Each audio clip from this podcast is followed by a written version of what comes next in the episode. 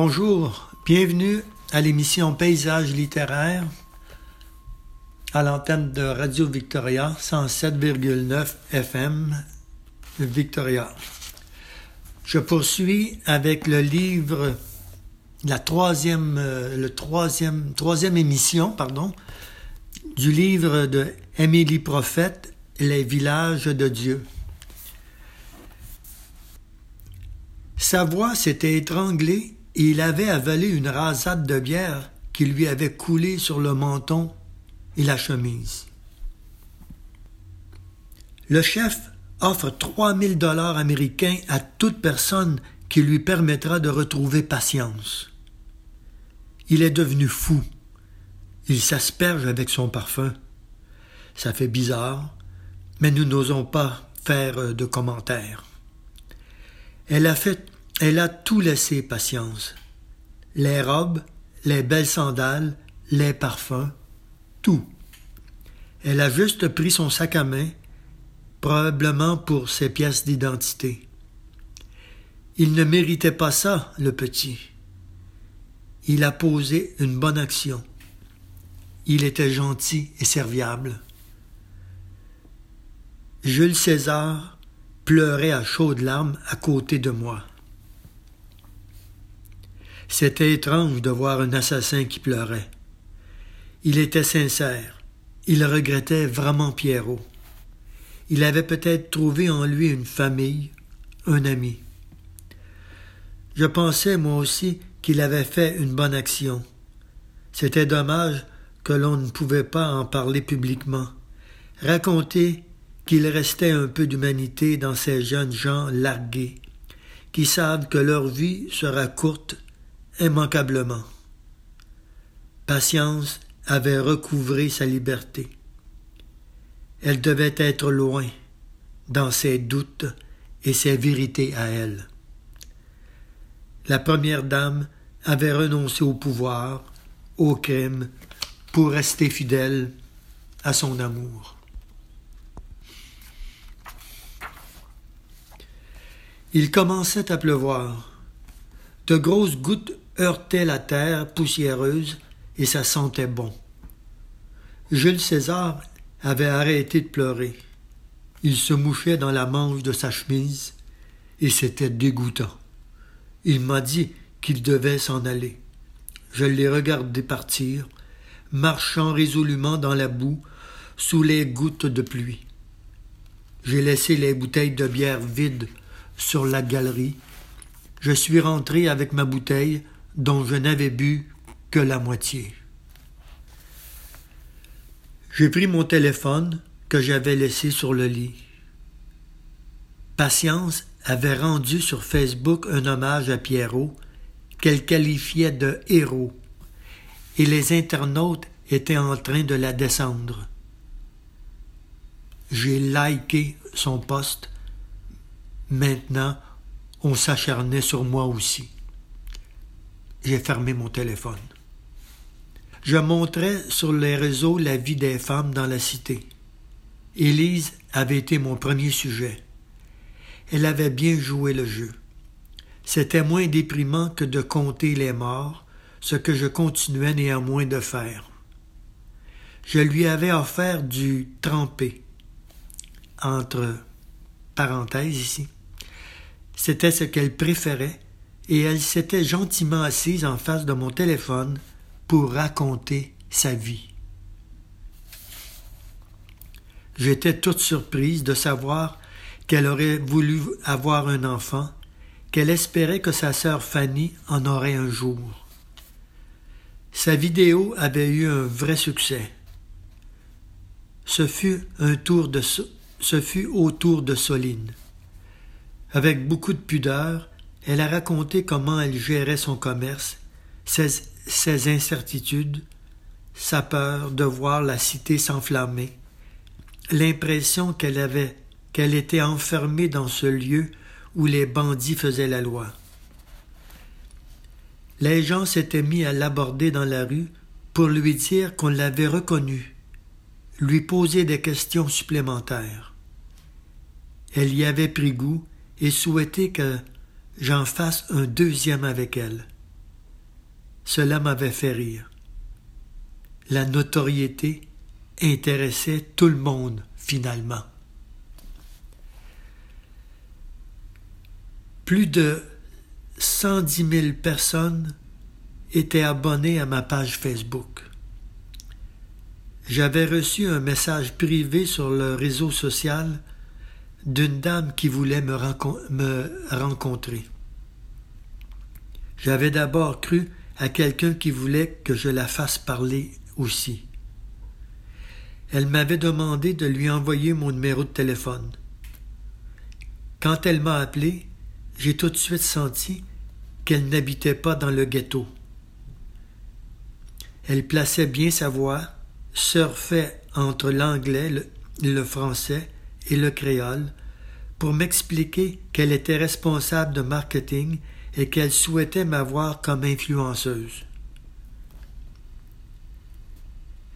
C'était la première fois de ma vie que j'entendais ce mot.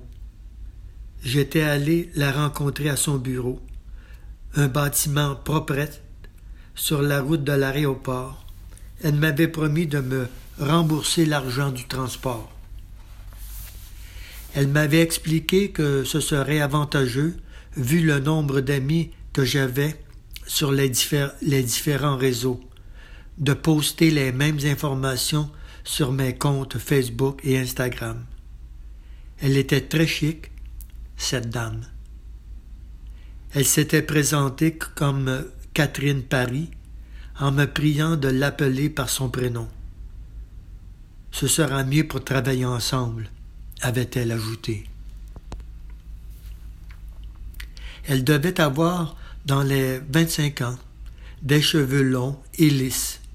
Elle sentait bon, comme patience, mais on sentait qu'elle n'avait jamais habité de quartier précaire qu'elle avait voyagé. Je me suis senti minable face à elle, avec mes baskets fatiguées, mon jean, mon maillot d'occasion sur lequel était écrit I love Las Vegas. Elle avait allumé son ordinateur et elle me disait, l'air satisfait, que ma dernière vidéo avait 72 000 vues en ajoutant une félicitation admirative tout en me faisant un clin d'œil. On avait apporté du café et de l'eau. Une dame d'un certain âge attendait pour me servir en m'appelant Madame.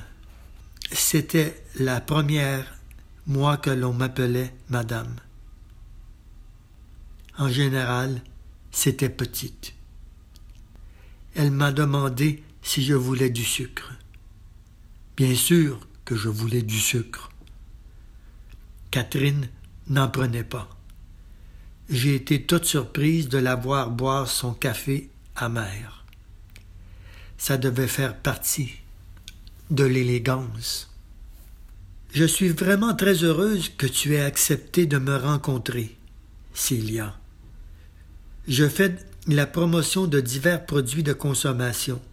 Je cherche des gens comme toi, très suivis sur les réseaux sociaux, pour m'aider. Ton, ton travail va être simple.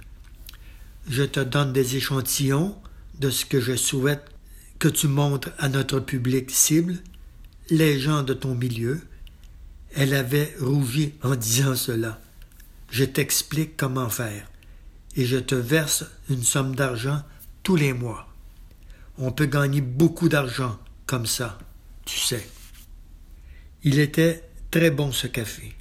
J'y avais mis beaucoup de sucre. Les tasses étaient jolies, quoique un peu petites. Catherine s'était levée pour aller chercher un papier dans un classeur. Elle avait des talons, des talons très hauts. Comment pouvait-on marcher avec des échasses pareilles? Elle avait repris place derrière son bureau et sortait d'une chemise des photos d'une bouteille en plastique contenant une boisson énergisante, une autre une crème éclaircissante, une autre un déodorant supposé protéger pendant 48 heures, une pommade destinée à faire pousser les cheveux. J'aurais pu m'en empêcher, mais c'était sorti tout seul. Vous utilisez ce savon vous-même, Catherine?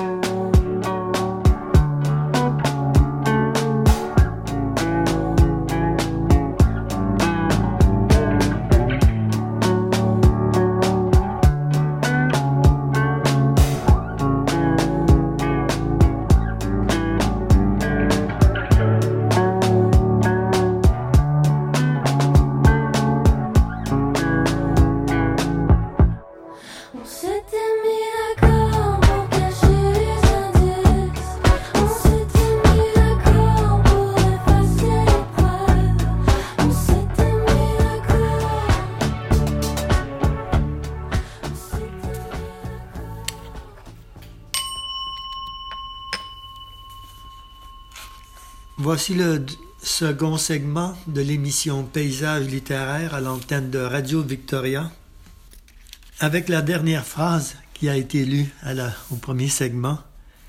Vous utilisez ce savon vous-même, Catherine?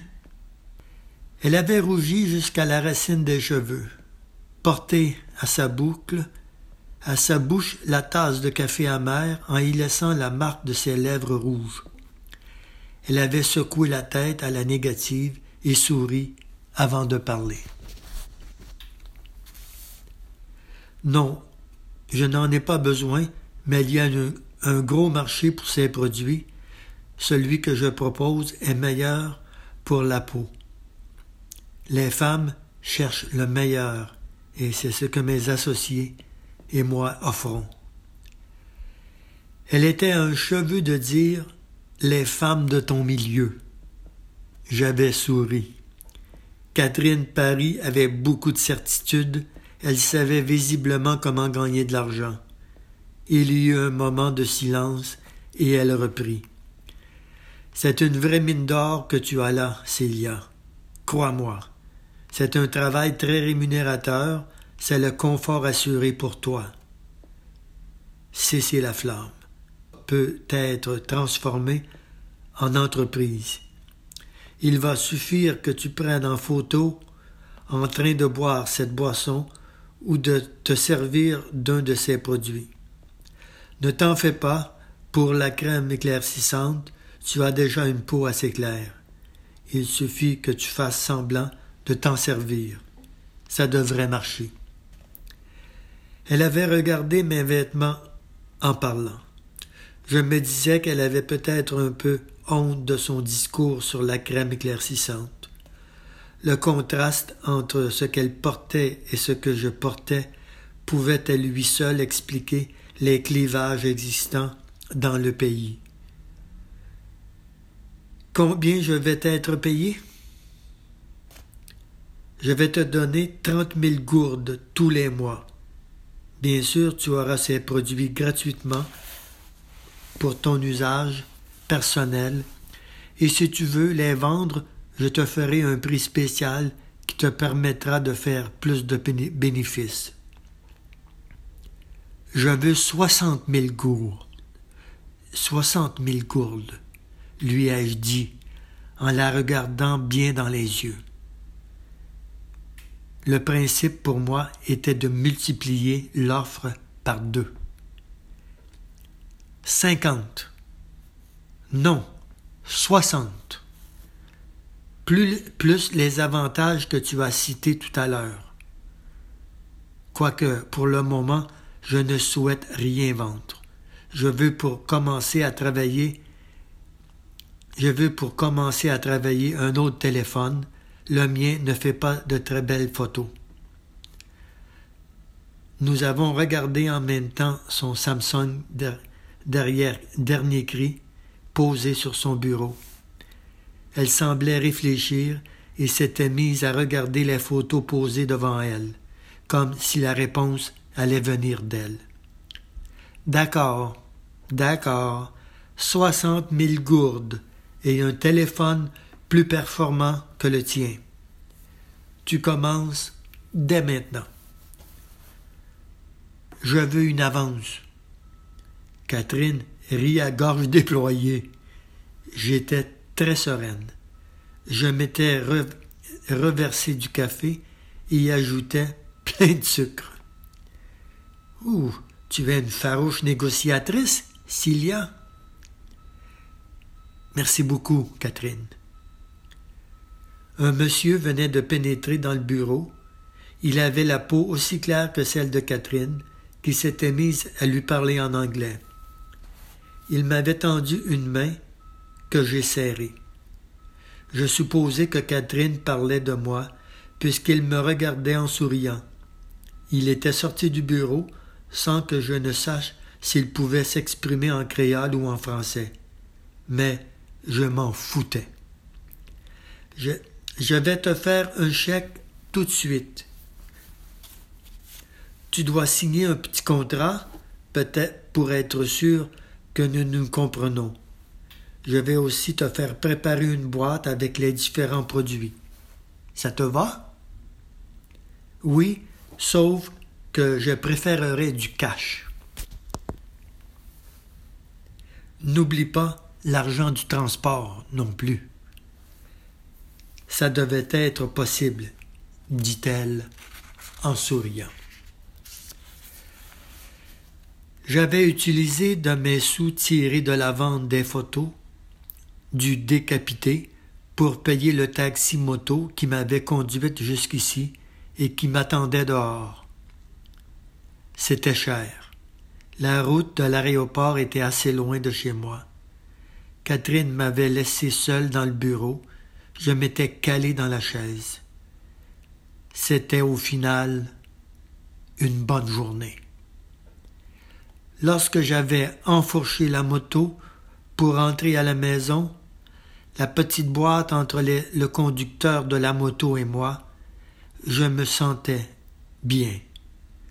Je palpais de temps à autre l'enveloppe de trente mille gourdes dans mon corsage, cela me faisait du bien.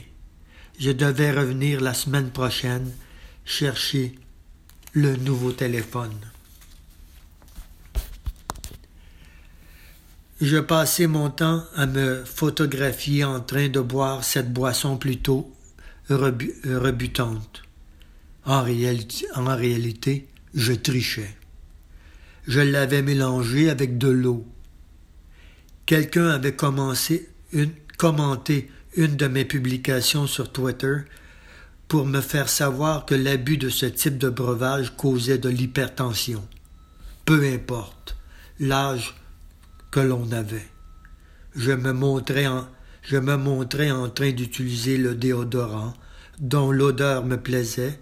Je me mettais en scène avec la pommade pour les cheveux et la crème pour blanchir la peau. Beaucoup de mes amis m'accusaient d'inciter les jeunes femmes à se blanchir la peau. Ils avaient raison. C'était cela mon nouveau travail je ne répondais pas.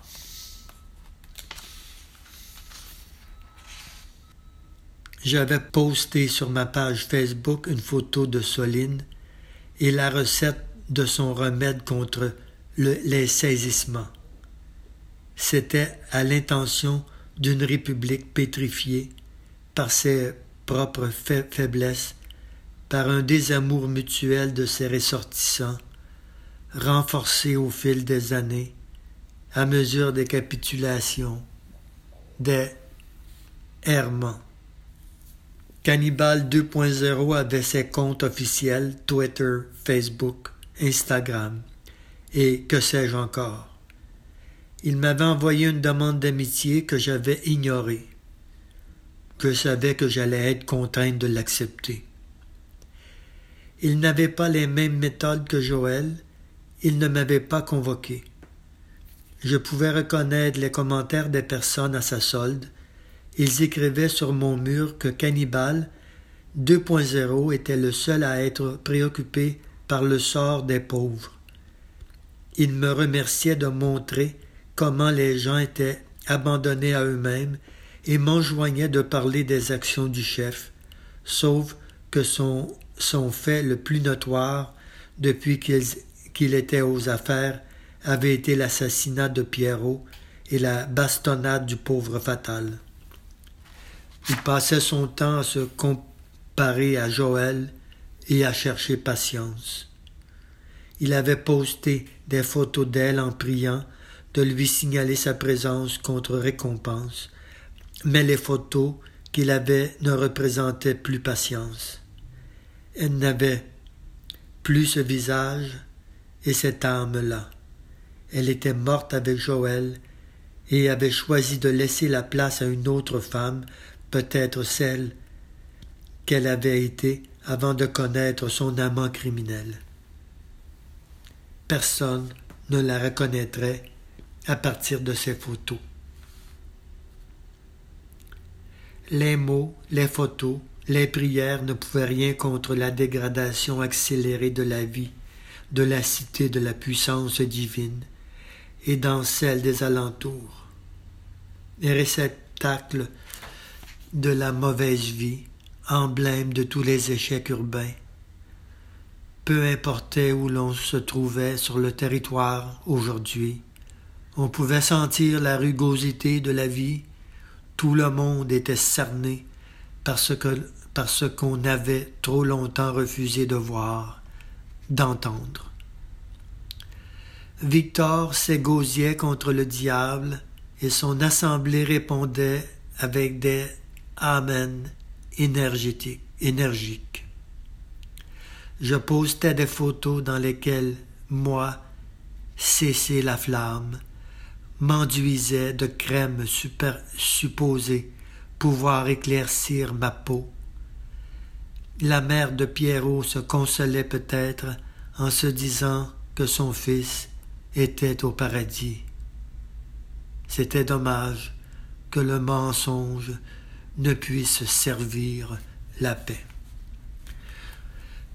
Voilà, vous étiez à l'antenne de Paysages littéraires. La dernière, le dernier segment de Émilie, prophète, auteur, autrice peut-être aussi, haïtienne, du roman Les villages de Dieu. Au revoir.